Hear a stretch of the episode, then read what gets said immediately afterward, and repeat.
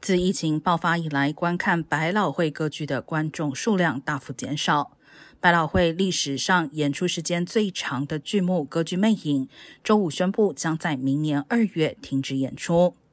自去年秋天该剧恢复演出以来，由于观众减少，不足以支付每周高昂的营运成本。百老汇联盟的数据显示，歌剧《魅影》自开演以来吸引了一千九百八十万观众，获得共十三亿元票房收入。